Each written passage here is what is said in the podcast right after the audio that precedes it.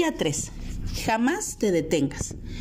Prosigo a la meta, al premio del supremo llamamiento de Dios en Cristo Jesús. Todo atleta entrena para ganar. Con esa meta en mente, se deshace de todo lo que le impida alcanzar el premio. Sigue las instrucciones de su entrenador en cuanto a horas de práctica, una dieta saludable y las horas de descanso para mantenerse en forma y estar listo para la competencia. El premio es la recompensa de su, de su esfuerzo. Todos tenemos actividades que amamos hacer. Personalmente me gusta leer y busco cada día poder hacerlo. Lo importante es hacerlo siempre que se pueda, a pesar de las interrupciones inesperadas.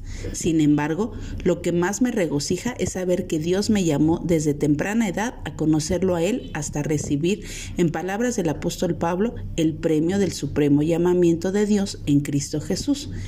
Esa es la meta del creyente esa debe ser tu meta. Conocer al Cristo resucitado y crecer en ese conocimiento día a día comprometidos a seguir las instrucciones del Señor, nuestro entrenador, revelado todo ya en su palabra.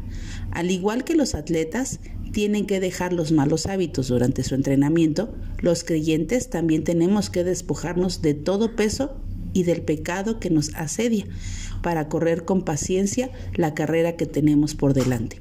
Así que sigamos el ejemplo de los atletas de más experiencia, todos prosiguiendo hasta la meta final junto al Cristo resucitado. Que hoy nuestra oración sea, Señor, gracias por invitarme a caminar contigo. Ayúdame a cada día tenerte en primer lugar y cada día buscarte y nunca detenerme hasta alcanzar el premio que tú ya has establecido para mí. Que tengas un buen día y que Dios te bendiga.